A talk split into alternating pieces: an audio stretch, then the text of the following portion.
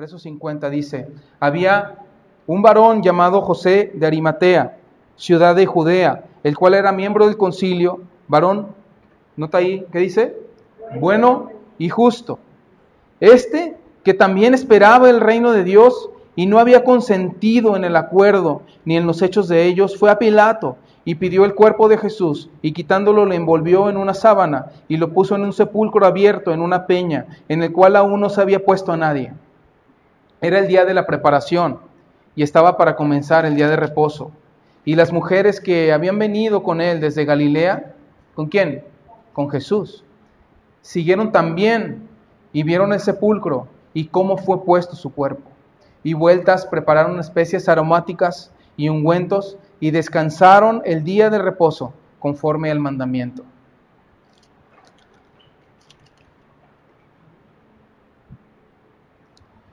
Aquí sale, recordemos que, Lucas nos está mostrando la escena del momento en el que Jesús es eh, sepultado. Toda la gente se alejó del punto donde, del lugar de la cruz, convencidos y habiendo visto con sus propios ojos que él había muerto. Que él había muerto. Una persona que era crucificada en ese tiempo perdía su eh, derecho de ser sepultada. Dice la historia que eran dejados allí en ese lugar para que los mismos animales llegaran y, terminaran la tarea. Pero hay un hombre, hay un hombre que secretamente había seguido a Jesús, que secretamente se había convertido en un discípulo de él, José de Arimatea. La Biblia dice en el versículo 50 que era miembro del concilio. ¿Tú sabes, recuerdas quiénes eran los que condenaron a Jesús a la cruz? Este concilio, ¿verdad? Su consejo fue, no queremos a este hombre porque se hace igual a Dios y queremos llevarlo a Pilatos, que es la autoridad romana, porque nosotros no tenemos el derecho de ejecutar a nadie y lo llevamos para que sea crucificado. Este hombre, José de Arimatea, era un varón bueno y justo. ¿Sabes una cosa? Hoy en día nosotros reprobamos instituciones. ¿Cuántas veces no has escuchado? Ahí en la iglesia es puro podredumbre. Esta institución legal es pura podredumbre, ¿verdad? Pero ¿sabes cuál es el problema de nuestra vida? Nosotros estamos constantemente cada seis años llegando a un punto en el que llega alguien y nos promete que todo va a cambiar, ¿verdad? Estamos ahí hasta peleándonos en la familia. No, porque tú le vas a este, yo le voy al otro. Y pensamos que la institución va a cambiar la circunstancia de nuestra vida. Pero sabes una cosa, el tema es que el problema del hombre no está en las instituciones, sino en el corazón del ser humano en personas, en personas. Por eso Cristo vino a salvar y a buscar y a salvar a quienes se habían perdido. No vino a salvar instituciones, vino a salvar vidas. Y entre esta institución que era el concilio de los principales sacerdotes y la gente más prominente religiosa de, de Jerusalén, ahí se encuentra José de Arimatea, un hombre que había sido alcanzado por el Evangelio, por Cristo. De modo que dice que era un hombre bueno y justo. ¿Y cómo sabemos que era un hombre bueno y justo? Por lo que él hizo. Llega un momento en que recuerda que es, eh, es tiempo de mostrar realmente qué es lo que has creído. Y cuando llega el tiempo de realmente mostrar qué es lo que has creído, es el momento de la verdad, es el momento de dar acciones, es el momento de obrar, es el momento en el que mi fe se produce en obras. El problema del hombre no son las instituciones. El problema del hombre es la raíz que existe en nuestro corazón, ese pecado que existe en nuestro corazón. De manera que es lo que hay dentro de nuestro corazón, no las cosas que hacemos. Las cosas que hacemos simplemente siguen a nuestro corazón pecaminoso. José de Arimatea una ciudad de Judea, eh, no solamente era un miembro del concilio, sino era uno de los más prominentes. Ahora tú y yo nos preguntaríamos, ¿por qué si este hombre era justo, por qué no se opuso a los demás? Si él estaba en un lugar donde podía levantar la mano y decir, yo no estoy de acuerdo, De hecho, la palabra de Dios dice que sí lo hizo, que dijo, yo no estoy de acuerdo y no consiento con esto. Pero ¿por qué no hizo nada por detener a los demás, por, por, por hacer una revuelta en contra, en contra de aquellos hombres que estaban enemistados contra Cristo? ¿Sabes una cosa? José de Arimatea había escuchado la palabra de Jesús. Si me acompañas a Mateo 16, 21. Mateo 16, 21.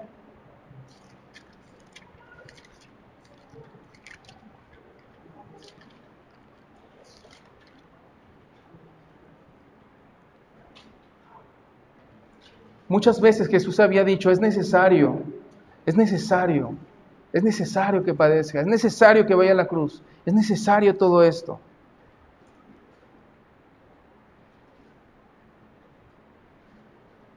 Mateo 16, 21 dice, desde entonces comenzó Jesús a declarar a quienes?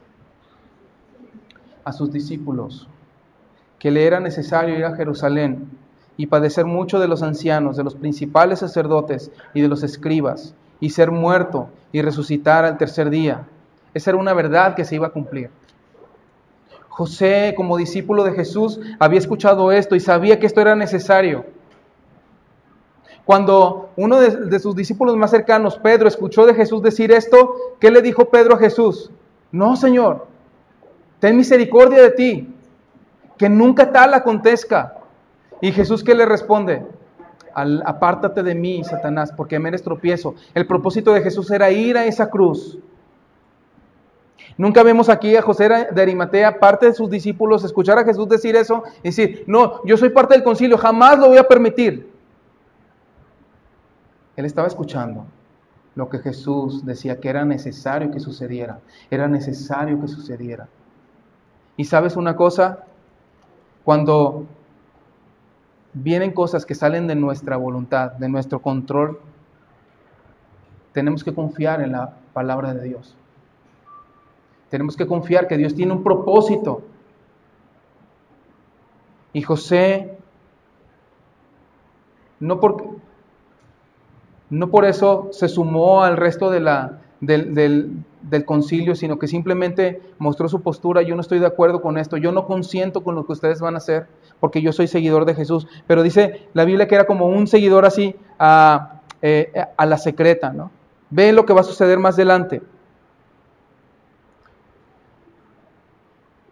Dice, no había consentido en el acuerdo ni en los hechos de ellos. Fue a Pilato y ¿qué hizo?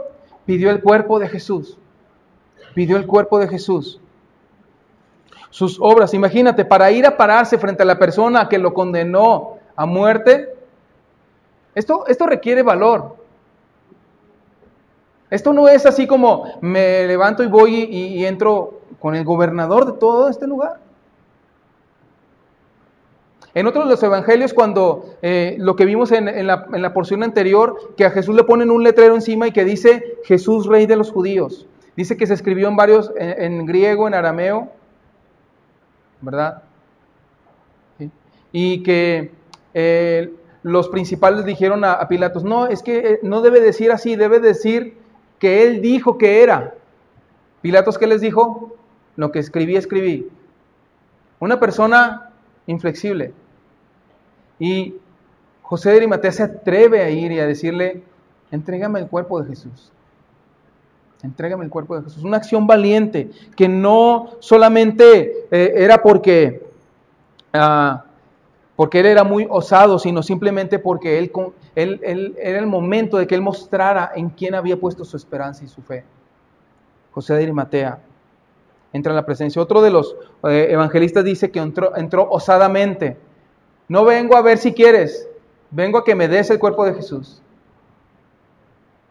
Y como era una, una, persona de mucha influencia, créeme, Dios usa a gente de mucha influencia, pero para el propósito de Dios. Hoy en día escuchamos, necesitamos ir y tomar lugares en las, en las posiciones de liderazgo para que entonces eh, se hagan las cosas diferentes. ¿Sabes una cosa? Lo que necesitamos cada uno de nosotros en el liderazgo que Dios nos ha dado, mostrar valentía para hablar y decir la voluntad de Dios, lo que dice su palabra confiar en su palabra, obrar de acuerdo a ella. Y todos nosotros estamos en un lugar de influencia. Los que son padres, los que están, son trabajadores, si tienes a alguien a tu mando, si tienes a alguien bajo tu, liderazgo. ¿Cómo sabemos que Pilato, que, que José de Arimatea era un hombre justo? Verso 51 dice, este también esperaba. ¿Ves ahí? ¿Qué es, ¿Qué es, lo que esperaba? El reino de Dios. Él sabía que el reino de Jesús no era este reino temporal que la gente exigía de él. Él sabía que el reino de Jesús era algo eterno.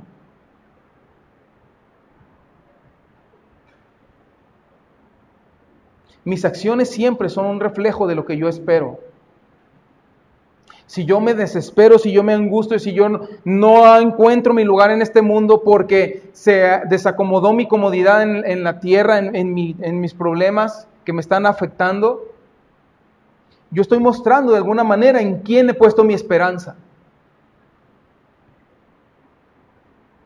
José de Matea sabía que él esperaba el reino de Dios, algo que vendría eternamente, un reino no terrenal, sino celestial.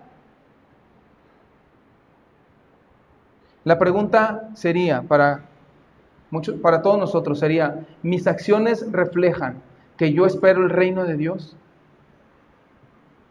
¿Mis acciones reflejan que yo he puesto mi esperanza en Cristo?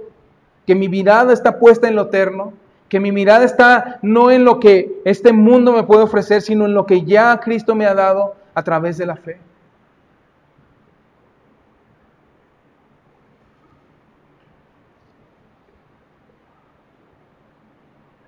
La palabra de Dios dice que la fe es pues la certeza de lo que espera, la convicción de lo que no se ve, la esperanza, la certeza de lo que yo espero. Y José de Arimatea esperaba el reino de Dios. Y porque esperaba el reino de Dios, su postura en medio del resto de, la, del concilio había sido yo no estoy de acuerdo en esto. Y se había alejado de ellos. No había estado de acuerdo ni en el dicho ni en los hechos de sus compañeros. Fue a Pilato, pidió el cuerpo de Jesús, aunque Pilato había entregado a Jesús a la voluntad del pueblo. ¿De quién crees que era la, responsabilidad de que Jesús hubiera sido crucificado también? También de Pilatos. ¿Recuerdas que allí hizo todo su esfuerzo por, por lavarse las manos y por dejar en otros la responsabilidad de la crucifixión de Jesús? ¿A quién van y piden el cuerpo? A Pilatos. Cada uno de nosotros cuando nos encontramos frente a la verdad en un Cristo que no solamente es un buen maestro, sino que es el Hijo de Dios y que es el que la único camino hacia Cristo, hacia Dios. En ese momento, la decisión que tú y yo tomemos nos hace responsables delante de Dios.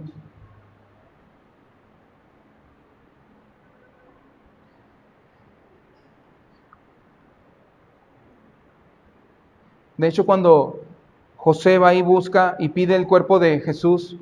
Pilato se sorprende porque dice, ¿tan pronto? ¿Ya murió Jesús? Recuerda que la cruz era una, una muerte en agonía. Y como iba a haber fiesta, apresuraron la muerte de los dos ladrones, de los dos malhechores, quebrándole las piernas, para que esto se terminara más pronto. Y Pilato se sorprende y dice, ya, tan pronto murió Jesús, y, va y pide que el, el centurión le dé un informe si Jesús realmente ya había muerto. Y sí, le dice, efectivamente, sí, ya murió. Todos fuimos testigos de ello. ¿Recuerdas este centurión que después de haber visto todo, dijo, verdaderamente este era un hombre justo?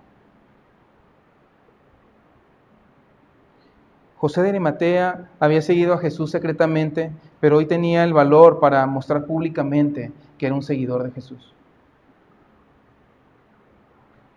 Y sabes, para que tú y yo mostremos nuestra fe, habitualmente no va a ser en, la, en la condición más cómoda, porque aquí en una reunión cristiana todos somos cristianos. En un ambiente celestial todos somos cristianos. Pero el momento donde tú y yo tenemos que dar testimonio de lo que hemos creído, es el momento más difícil, frente a las personas más adversas. ¿Para qué? Para que Dios sea glorificado en nuestras vidas. José de Arimatea tiene una religión. Su religión es la religión judía.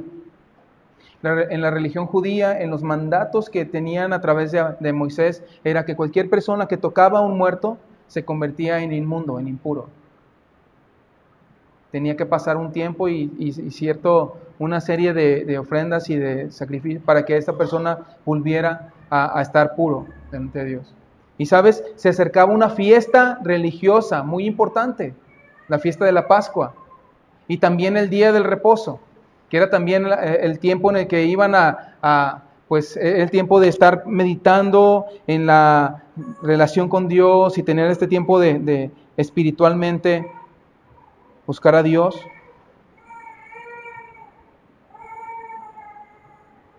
Sin embargo, a José no le importa perder una fiesta por ganar a Jesús perder una religión, perder un, rito religioso por ganar a Jesús. Y dice que va, pide el cuerpo de Jesús y lo quitó del lugar de la cruz. Recuerda, es, un hombre eh, prominente, ¿sí? Otro de los evangelios nos dice que eh, Nicodemo, ¿recuerdas este hombre que buscó a Jesús de noche? Esto lo puedes encontrar en, en el Evangelio de Juan capítulo 3, de donde viene este pasaje universalmente conocido, porque de tal manera amó Dios al mundo, es el testimonio que Jesús le está dando a Nicodemo. Le está diciendo, es necesario que tú nazcas de nuevo. Maestro, ¿qué tengo que hacer?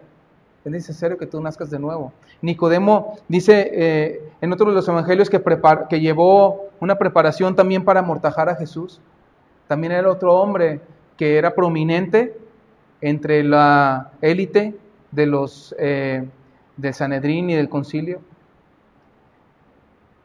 Y van y le bajan de la cruz. Llega un momento en el que si tú tienes a Cristo no te importa la religión, ya no te importan los ritos, porque tienes a Cristo. Nada te puede dar esa relación con Dios más que solamente Jesús. Este año para José de Arimatea, la fiesta de la Pascua, una fiesta religiosa, se había convertido en segundo término para él, pues había ganado a Cristo.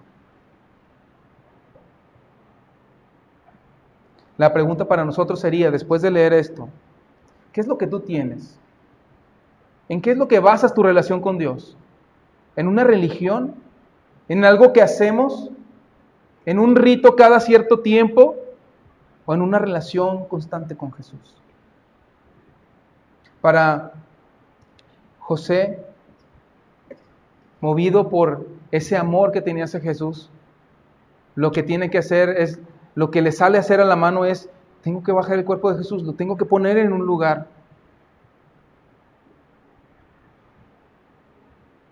Para que su cuerpo no fuera eh,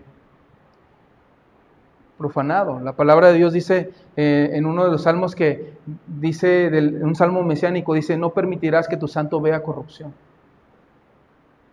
Jesús. Ni siquiera sus piernas fueron quebradas como la de los otros dos hombres que estaban a sus, a sus costados. ¿Qué tenemos nosotros? ¿Qué tienes? ¿Una religión o a Jesús? Jesús era la Pascua. Jesús era la Pascua, Jesús era ese Cordero de Dios que había puesto su vida para rescate de nuestros pecados. Y cuando te presentan a Jesús como el Cordero que quita el pecado del mundo y tú a través de la fe puedes acceder a ese milagro de nacer de nuevo por medio de la fe y ves por este lado, no, pero mira, estas reglas, ¿qué prefieres? ¿Una relación con Cristo o una serie de reglas religiosas que seguir. José de Arimatea decidió, escogió a Jesús. Escogió a Jesús, sin importar las consecuencias de lo que esto significaba. le había seguido de, de lejos, le había seguido secretamente. De hecho, uno de sus discípulos, Pedro, Dijo, yo nunca te voy a, nunca me voy a escandalizar, nunca te voy a dejar. Y el día de hoy no estaba ahí. Pero era el momento para que, para que José de Arimatea mostrara su fe. ¿Sí? Dice verso 54, era día de la preparación y estaba para comenzar el día de reposo. Y había mujeres que habían venido con Jesús desde Galilea, viajando desde el norte hasta el área de Judea y a la ciudad de Jerusalén, donde Jesús había sido eh, crucificado. ¿Sí? Estas mujeres acompañaron a Jesús y siguieron el cuerpo para ver dónde había sido puesto. También vieron que había sido amortajado rápidamente, apresuradamente, porque no solamente venía la fiesta de la Pascua, sino que también venía el, día de reposo y era de guardar el día de reposo, ¿verdad? No se podía hacer ningún trabajo en ese día. Vieron que Jesús fue colocado en una tumba, ¿verdad? La Biblia dice que fue puesto en una tumba nueva, en un sepulcro abierto, el cual nunca antes se había puesto a nadie. Y estas mujeres vieron en dónde le habían puesto.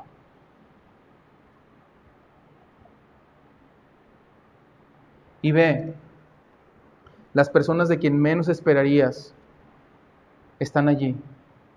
Sus discípulos han sido dispersados, tienen temor. Y aquí empieza una de las de las de los relatos más gloriosos de la historia, la resurrección de Jesús. Dicen que se fueron estas mujeres y prepararon especies aromáticas y ungüentos y descansaron el día de reposo. Y sabes una cosa, el hecho de que estas mujeres se fueran a, a preparar esas especias hablaba mucho del amor que ellas tenían por Jesús, pero también había, hablaba mucho acerca de lo que ellas creían acerca de Él. Ellas iban a ir a buscar un cadáver al siguiente, en el momento en que fuera ya posible que lo, que lo hicieran. Están a punto de celebrar el día de reposo, de descansar el día de reposo y conforme al mandamiento, dice aquí. Vamos al versículo, eh, capítulo 24, verso 1. Si la historia quedara aquí, en un sepulcro, en un hombre que había eh, seguido a Jesús secretamente, pero hoy, hoy en día está dispuesto a correr todas las consecuencias que sean necesarias por mostrar que era seguidor de Jesús. Y no solamente por mostrarlo para que lo vieran, sino que está haciendo esto porque toca hacerlo. La historia no queda aquí, sino que continúa. Es como si ahí en la tumba hubiera puesto pausa a la historia y al tercer día vuelven ahí a ese lugar. Toda la atención no está en los hombres, sino está en ese lugar. Una tumba de la que salió, a todas las tumbas siempre ha bajado muerte. Y después de que baja muerte, eso se destruye, se, desintegra. Pero la tumba de Jesús es diferente. La resurrección es importantísima para la fe cristiana. Muchas personas han tratado de explicarla o de refutarla de muchas maneras. ¿verdad? Pensando que, argumentando más bien que sus discípulos robaron el cuerpo, que Jesús realmente no había muerto, sino que había sido tan golpeado y tan castigado que parecía que había muerto. Pero ¿cómo explicas que un centurión que conoce la muerte le, da el, testimonio a Pilatos que realmente Jesús había muerto? ¿Cómo explicas que unos discípulos están miedosos, están atemorizados y están huyendo? Y las únicas que van a la, tumba de Jesús son unas mujeres. En el tiempo, en este tiempo, el testimonio de una mujer no era el testimonio más creíble.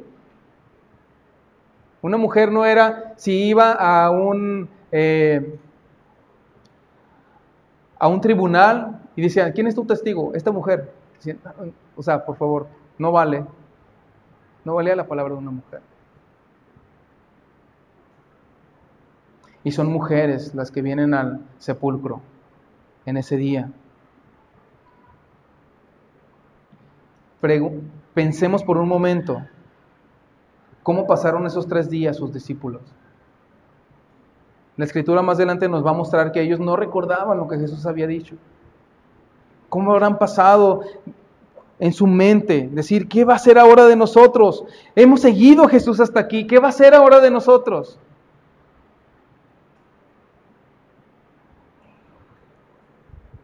La muerte de Jesús junto con su resurrección son los pilares fundamentales de nuestra fe. Romanos 19 dice que si confesares con tu boca que Jesús es el Señor y creyeres en tu corazón que Dios le levantó de los muertos, serás salvo. No hay otra forma. Y es importante en esa fórmula el hecho de que Dios le levantó de los muertos. La resurrección es verdad, mis amigos. La resurrección es la base de nuestra fe y de nuestra esperanza. Pablo le dice a los Corintios, en 1 Corintios capítulo 15 le dice, si, si Jesús no hubiera resucitado, nosotros seríamos dignos de lástima. Sería algo que el hecho de que nosotros estuviéramos reunidos aquí el día de hoy, gastando luz y gastando sillas, sería, no tiene caso si Jesús no, no resucitó. Pero continúa Pablo diciendo, mas ahora Cristo ha resucitado. Primicia de los que murieron ha sido hecho. ¿Eso qué significa? Que tú y yo tenemos una esperanza en Jesús verdadera, eterna en los cielos. Lo que estaba escrito se cumplió. El primer día de la semana, verso 1, capítulo 24, muy de mañana vinieron al sepulcro trayendo las especies aromáticas que habían preparado, y algunas otras mujeres con ellas. Y hallaron removida la piedra del sepulcro, y entrando no hallaron el cuerpo del Señor Jesús. El pensamiento de estas mujeres, en otro evangelio nos narra que era su pensamiento, conforme iban caminando hacia la tumba, era, ahora quién nos va a quitar, quién nos va a quitar la piedra, ¿cómo le vamos a hacer? ¿Y qué es lo que encontraron? La piedra removida. Llegan al sepulcro donde habían visto que Jesús había sido puesto y lo que ellas buscan que es un cuerpo, un cuerpo. Tanto ellas como el resto de los discípulos, lo vamos a ver más adelante, no esperaban ver una tumba vacía. Por lo tanto, la resurrección de Jesús no puede ser una ilusión o algo que ellos tanto desearon y que, y que luego empezaron a esparcir un rumor eh, falso de decir que Jesús había resucitado. Esto es una verdad histórica, firme, en la que tú y yo podemos confiar. A veces confiamos más en lo que dice el periódico que en lo que dice la palabra de Dios. La piedra estaba removida. ¿Sabes para qué la piedra había sido removida? ¿Para qué? Jesús podía salir aunque no fuera removida la piedra. ¿Para qué había sido removida la piedra? Para que sus discípulos vieran y entraran y comprobaran por sus propios ojos.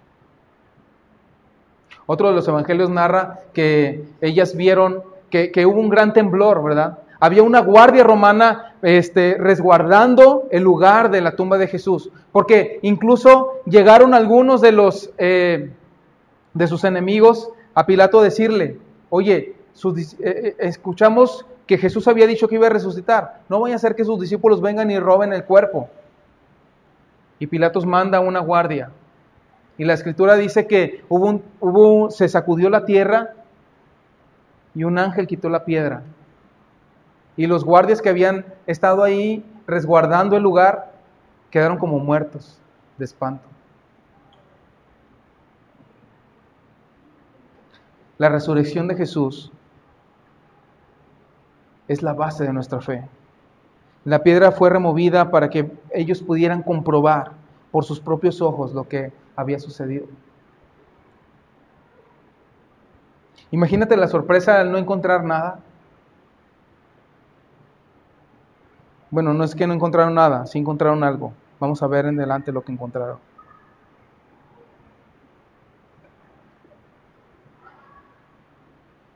Uno de los evangelios dice también que estaban las mujeres ahí llorando y diciendo, ¿dónde lo han puesto? ¿Verdad? Y cuando confunden a Jesús con el hortelano, es decir, con el cuidador del, huerto, dicen, ¿dónde lo has puesto? Si lo has llevado a algún lado, dime por favor dónde lo has puesto. Ellos pensaban que, que todavía estaba en su mente, en su cabeza, un lugar donde había muerte todavía. Aconteció que estando ellas perplejas por esto, verso 4, y aquí se pararon junto a ellas dos varones con vestiduras resplandecientes. Y como tuvieron temor y bajaron el rostro a tierra, les dijeron, ¿por qué buscáis entre los muertos al que vive? No está aquí, sino que ¿qué? Ha resucitado. Los ángeles aparecen en un momento tan glorioso. ¿Recuerdas?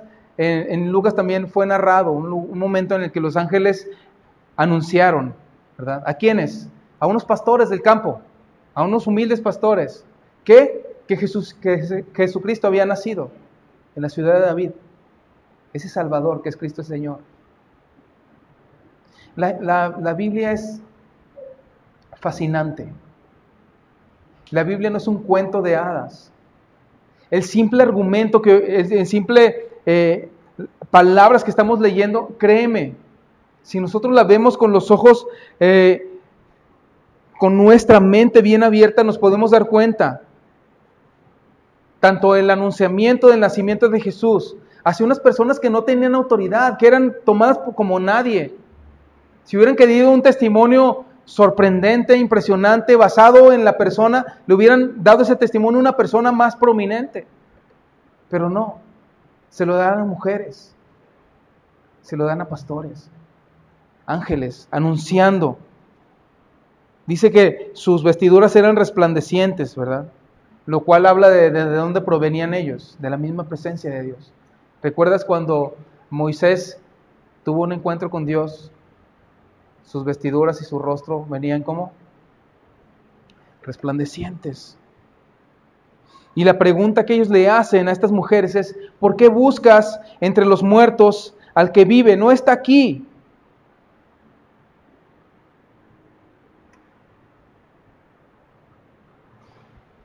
Y sería la pregunta que nos seguimos haciendo el día de hoy. ¿Dónde estás buscando a Jesús? Mira, muchas personas dicen, yo busco a Jesús y por eso me voy a portar bien, por eso ya no tomo, por eso ya no fumo, por eso ya no hago, por eso ya no me porto mal, por eso ya no digo palabrotas. Por eso ya voy a la iglesia, por eso ya voy y me siento, yo, por eso ya leo la Biblia. Y créeme, no son cosas malas, pero son obras muertas si, si no tienes a Cristo. Si no tienes a Cristo, tú puedes ser la mejor persona del mundo. Puede ser, el moralismo es una tumba. El mejorarte humanamente, hacerte una mejor persona, es una tumba. No vas a encontrar ahí. Y la pregunta que, te haríamos el día de hoy sería, ¿por qué buscas entre los muertos al que vive? ¿Por qué buscas en obras muertas al que vive? ¿Por qué buscas en ser moral, en ser buena persona, en portarte bien, en ser mejor que los demás? Vida. No lo puedes encontrar. Solamente en Cristo. Dice, no está aquí. No está aquí. Por eso tú y yo no podemos experimentar una vida eterna, verdadera, abundante, si no, si no es a través de Jesús.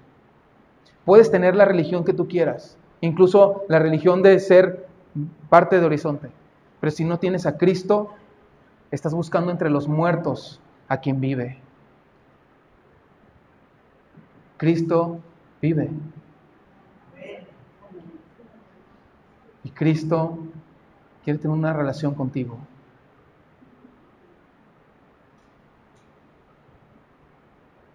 Cualquier esfuerzo humano no te dará vida. Él vino a darte vida y vida en abundancia. Y es el único que nos puede dar vida porque es el que venció la muerte y Él vive el día de hoy. Ahora, es, es increíble también ver, porque los ángeles pudieran haber mostrado algo muy maravilloso, ¿verdad? Hoy en día hay un movimiento, ¿verdad? De que este, terapia de ángeles. ¿Has escuchado eso? Hoy vamos a recibir en nuestro programa de hoy, o del programa que veas, espero que no veas ninguno de esos. a un experto en ángeles y te va a decir, mira, este es tu ángel. Los ángeles siempre trajeron un mensaje que apuntaba hacia Dios. Ten cuidado con ese, con ese asunto. Pareciera ser algo muy espiritual. Pareciera ser algo que, ay, mira la paz que siento en esta cuestión tan espiritual y tan hermosa. Pero si no te llevan a Cristo, no es nada bueno, créeme. Los ángeles siempre apuntaron hacia Jesús. Dice, ¿por qué buscas entre los muertos al que vive?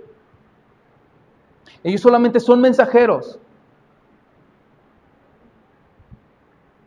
No está aquí, sino que ha resucitado. Y, ellos pudieron haber desplegado ahí una pantalla impresionante para que vieran el momento en el que Jesús resucitó y cómo, cómo él había salido de, esas, eh, de esos lienzos en los que había sido atado, ¿verdad? Y, la palabra de Dios dice que estaban los lienzos ahí en, en orden, acomodados, como, como si el cuerpo estuviera ahí, pero sin el cuerpo dentro. Sin, sin, ras, sin este, rasgos de que haya sido quitado. Ellos pudieron haberle mostrado esa película y mira, oh, y las mujeres haber creído por ver. Pero la fe viene por el oír. ¿Y el oír qué? La palabra de Dios. Y justamente es lo que hacen. En el versículo 6 les dicen, acordaos, acuérdense de lo que os habló, aun cuando estaba en Galilea diciendo, es necesario que el Hijo del Hombre sea entregado en manos de hombres pecadores y que sea crucificado y resucita el tercer día.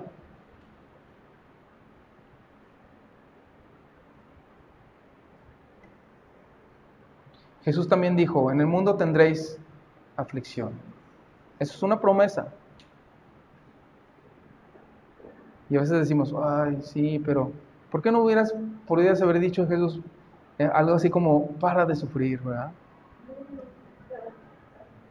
Sí, dice, pero confiad, yo he vencido al mundo. El Salmo 23 dice, aunque ande en valle de sombra de muerte, no temeré porque tú estás conmigo. Y termina diciendo, en la casa del Señor moraré por largos días. Mi esperanza no está puesta aquí en esto, está puesta en los cielos arriba. Y acuérdense, les dijo Jesús, los, eh, los ángeles no están llevando un mensaje diferente a lo que Jesús ya había dicho. Acuérdense, Jesús dijo que era necesario que padeciera. ¿Ya lo vieron? Sí. ¿Ya sucedió? Sí. Fue crucificado. Jesús dijo que era necesario que fuera crucificado. ¿Ya sucedió? ¿Ya lo vieron? Sí. ¿Murió, verdad? Sí. Bueno, también era necesario que resucitara necesitas recordarlo. Entonces ellas ¿qué hicieron? Se acordaron. Se acordaron. Necesitaban que su memoria fuera refrescada. Es importante, por eso es importante guardar la palabra de Dios. ¿Sabes qué? Te sostendrá en ese momento difícil. ¿Qué es lo que guardamos en nuestra mente? Alineaciones de nuestro equipo favorito, recetas. No, nada de eso. Bueno, alguna otra cosa, de seguro no lo sabemos de memoria.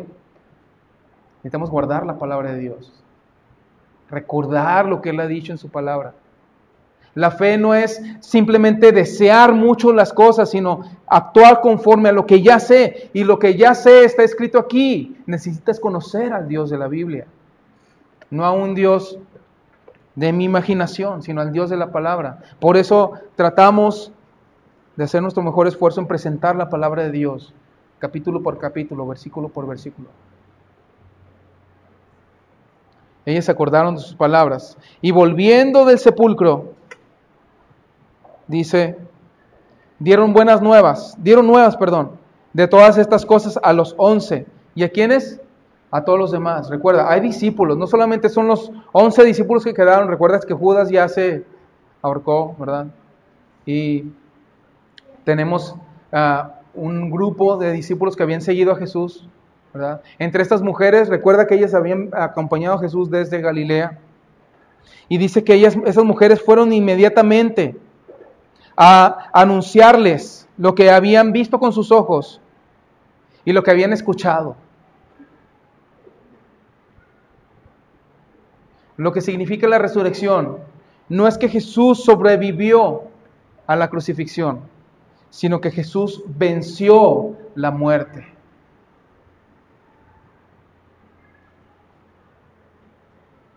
Eran María Magdalena, Juana y María, madre de Jacobo, las demás con ellas, quienes dijeron estas cosas a los apóstoles, mas a ellos que les parecían locuras las palabras de ellas y no las creían.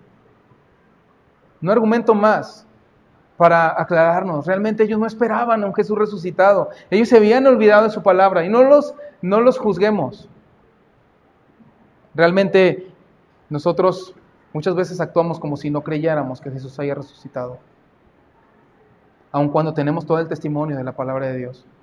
Ellos estaban viviéndolo, eh, ellos estaban en vivo, ¿verdad? Experimentando y, viviendo todas estas cosas. ¿Recuerdas que por ser mujeres su testimonio no era como que muy de confianza? Y lo primero que hacen los discípulos es, están locas. Lucas es un médico. Y la palabra que se utiliza aquí para locuras es, eh, ¿les parecía locura? Es esta palabra que, que habla de cuando una persona tiene tanta fiebre que está desvariando, está delirando, ¿verdad? ¿Te ha tocado ver a una persona así? Lo que dice no es coherente, ¿verdad? La palabra que Lucas utiliza para hablar, para decir esto, locuras, es, ustedes están delirando, están tan deseosas de que Jesús resucite que están diciendo tonterías. Y no creyeron de entrada, no creyeron. Y sabes una cosa, son estos mismos once hombres que delante cuando cuando vieron a Jesús resucitado y entendieron esto y recibieron el Espíritu Santo, son aquellos hombres a través de, su servicio a Dios y a través de, su, de lo que Dios hizo en ellos, por quienes ahora nosotros hoy acá, al otro lado del mundo, después de tantos años, hemos recibido el Evangelio de la palabra de Cristo. La Biblia no se esfuerza por presentar unos hombres perfectos. La Biblia se, lo que muestra es lo que hay. Y si Dios pudo usar a estas personas, Dios te puede usar hoy a ti y a mí. ¿Qué es lo que tenemos que hacer? Creer. Esos hombres no creyeron, fíjate. Interesante, ¿no? Pero, siempre hay un pero, ¿verdad? Ahí, ahí la, la, crítica es, no, ustedes están locas, no, se les va la onda, no, pues eh, ya ves, Pedro, ya ves, este, otros compañeros, no, ya ves, fulano tal, pues ¿para qué las dejamos salir? No sé qué, ¿no? Este, están loquitas. No, pero, verso 12, pero, levantándose quién? Pedro. En otros los evangelios dice que el, que el ángel le dice, ve y diles a Pedro y a los discípulos que Jesús ha resucitado. Pedro es este hombre que había negado a Jesús, que había llorado amargamente, que se había puesto como que, yo Jesús, yo nunca te voy a negar, yo voy a estar contigo hasta la muerte. Y sabes, muchas veces tú y yo nos vamos a desilusionar de nuestro propio desempeño, pero siempre tenemos que volver a Cristo corriendo. En el Evangelio de Lucas vemos la restauración de Pedro, ¿verdad? Como Pedro cuando Jesús eh, se encuentra con él en ese mar de Galilea otra vez y lo ve en la orilla, Pedro sale corriendo al encuentro de Jesús. Y es este mismo Pedro y el resto de los discípulos que no creyeron en un principio que Jesús había resucitado. Tenían que recordar. Y sabes que nuestra vida es firme porque avanzamos sobre la verdad de la palabra de Dios, sobre lo que Él ha dicho de sí mismo, sobre lo que dice la palabra de Dios, no sobre nuestras ideas sino sobre lo que dice la palabra. Algo ocurrió en el corazón de Pedro y sale corriendo, ¿verdad? En el Evangelio de Juan, capítulo 20, tú lo puedes leer ahí en casa, narra que Pedro y Juan salen corriendo al lugar del sepulcro. ¿Y quién llega primero? Juan, ¿no? Y después Pedro ya todo cansado, ¿no? Llega al sepulcro. Y observaron los lienzos solos, dice.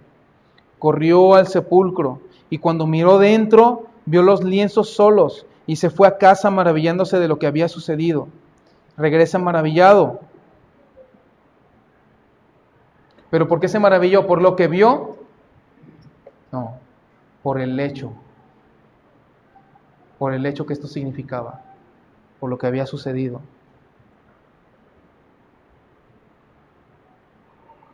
Pedro y sus discípulos reciben una nueva oportunidad para creer. Eso es gracia. Tal vez tú digas, yo he vivido tan lejos de Dios, yo he vivido buscando entre los muertos tanto tiempo que creo que ya no es posible que yo pueda acercarme a ese Dios. Yo le he fallado tanto a Dios. Escucho muchas veces este, este argumento. Yo le he fallado a Dios. Si yo le estoy fallando a Dios, ¿cómo, ¿cómo yo me puedo acercar a Él? ¿Sabes? Por eso Él se acercó a nosotros. Porque fallamos. Fallamos. Y esa falla se llama pecado. Y Jesús murió para tomar nuestro lugar. Por nosotros se hizo pecado. De manera que Jesús resucitó. Jesús resucitó. Primero los Corintios 15, versos 55 al 57. Y vamos al final. Dice, ¿dónde está, oh muerte, tu aguijón? ¿Dónde, oh sepulcro, tu victoria? Ya que el aguijón de la muerte es el pecado y el poder del pecado, la ley. Mas gracias sean dadas a Dios, que nos da la victoria por medio de nuestro Señor Jesucristo. La resurrección de Jesús significa que que ya no tienes por qué estar atado a tu pecado. La resurrección de Jesús significa que ya no tienes por qué estar viviendo en condenación. La resurrección de Jesús significa que tú ya no tienes por qué estar viendo a Jesús y a Dios de lejos cuando Él quiere relacionarse contigo. La resurrección de Jesús significa que ese temor que todos tenemos de la muerte ya no tiene que ser nuestro mayor temor.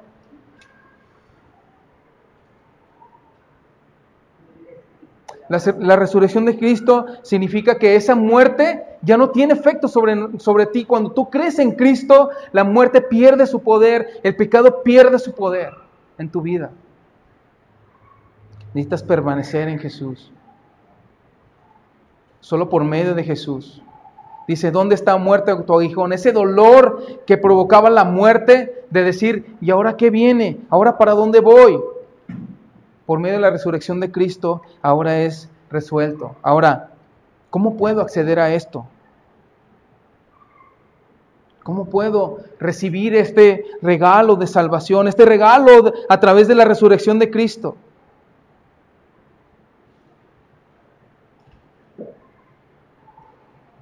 Acompañe por favor a Juan, capítulo 3.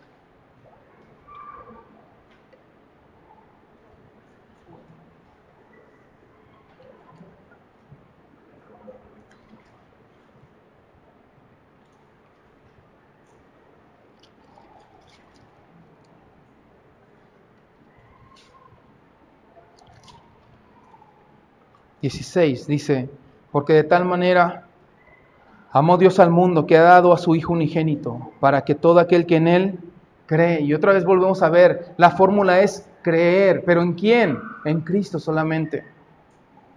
No se pierda, mas tenga vida eterna. Dice el verso 17, porque no envió Dios al mundo a su Hijo para condenar al mundo, sino para que el mundo sea salvo por Él. ¿Qué quiere decir esto? Que nosotros sin Cristo estamos en una vida, estamos condenados. Checa lo que dice enseguida. El que en Él cree no es condenado, pero el que no cree ya ha sido condenado, porque no ha creído en el nombre del unigénito Hijo de Dios. ¿Esto qué significa? Que Dios no nos condena. ¿Sabes una cosa? El lugar de separación eterna donde, donde no va a haber descanso, ese lugar que llamamos infierno, no es para la gente mala, es para los incrédulos. No es para los que hicieron cosas malas, es para los que no creyeron. El que cree en el Hijo, el que cree no es condenado, pero el que no cree ya ha sido condenado. ¿Por qué? Porque no ha creído en el nombre del unigénito Hijo de Dios. Y esta es la condenación, que la luz vino al mundo y los hombres amaron más tinieblas que luz, porque sus obras eran malas. Porque todo aquel que hace lo malo aborrece la luz y no viene la luz para que sus obras no sean reprendidas. Y este es ese, ese reflejo de lo que mencionamos hace rato. Estoy en mí, he fallado a Dios, yo no puedo acercarme a Dios. Esa no es la raíz del problema. La raíz del problema es que amo más. Eso. Toma un paso. Decide. Recibe a Jesús. Abre tu corazón. Jesús resucitó y eso significa que ya no tienes por qué vivir en desesperanza, en derrota, en muerte. Ya no tienes por qué estar en una vida eh, condenada a esfuerzos humanos para acercarte a Dios. No busques entre los muertos al que vive. Busca a Cristo. Cristo vive. Y su victoria sobre la muerte significa que tú puedes poner tu fe y tu confianza en Jesús. Suena como algo que, bueno, yo tengo, entonces tendría yo algo que hacer. Sí, lo único que tienes que hacer es creer. Él demostró ser quien dijo ser por la resurrección. Él no es un loco que dijo, yo soy Dios. Si él hubiera sido ese loco que dijo, yo soy Dios, y no fuera cierto, eh, pero no fue así. La resurrección demuestra varias cosas. Una, que el sacrificio de Jesús fue aceptado por Dios. Es quiere decir que si tú tienes tu fe en Cristo, estás en un lugar seguro, mi roca, lo que acabamos de cantar hace rato. En Jesús fuerte Estoy en Él. Y no habla de que mis fuerzas son grandes, sino que yo estoy en, en, quien, en quien es poderoso para guardar mi vida. Yo sé a quien he creído y que es poderoso para guardarme. Él demostró ser quien dijo ser. Y si es así, si tú y hoy entendemos lo que eso significa, lo único que tú y yo debemos hacer si no tenemos esa relación con Dios a través de Cristo es recibir por la fe el regalo de salvación. Una gracia que sí es maravillosa, pero tuvo un costo. Y ese costo fue la cruz. Mas el que practica la verdad, continuando en Juan 3, verso 21, dice, viene a la luz para que sea manifiesto que sus obras son hechas en Dios.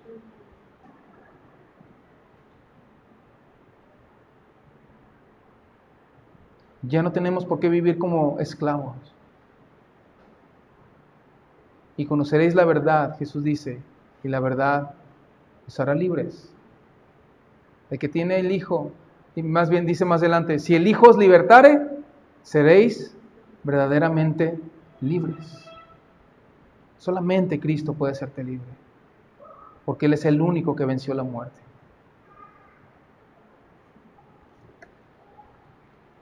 La invitación en esta mañana, si me acompañas ahí en tu lugar, cerrar tus ojos, y voy a hacer una invitación. Yo creo que es claro que Dios te ama, porque el hecho de que Dios te ama está demostrado en que el día de hoy tenemos vida todavía. Tenemos la oportunidad de escuchar su mensaje. Número dos, que tú y yo somos pecadores, la palabra de Dios lo dice, que no hay justo ni aún uno. Número tres, que Jesús vino a pagar por esa culpabilidad que estaba sobre nosotros. Número cuatro, que la única forma de acceder a ese regalo de gracia es recibiendo a Jesús como el Salvador y el Señor de tu vida. De creer en tu corazón que Jesús, de confesar con tu boca que Jesús es el Señor, de hacer el Señor de tu vida, que concuerde eso con tu vida. Que el señoría de Jesús vaya sobre cada área de tu vida. Y segundo, que creas en tu corazón que Dios le levantó de los muertos. Y entonces serás salvo. Si tú hoy, quieres recibir por la fe a Jesús, lo único que tienes que hacer es de, eh, la oración no te va a salvar, pero simplemente hablar, ponerte cuentas con Él. Y si lo quieres hacer el día de hoy, levanta tu mano ahí donde estás.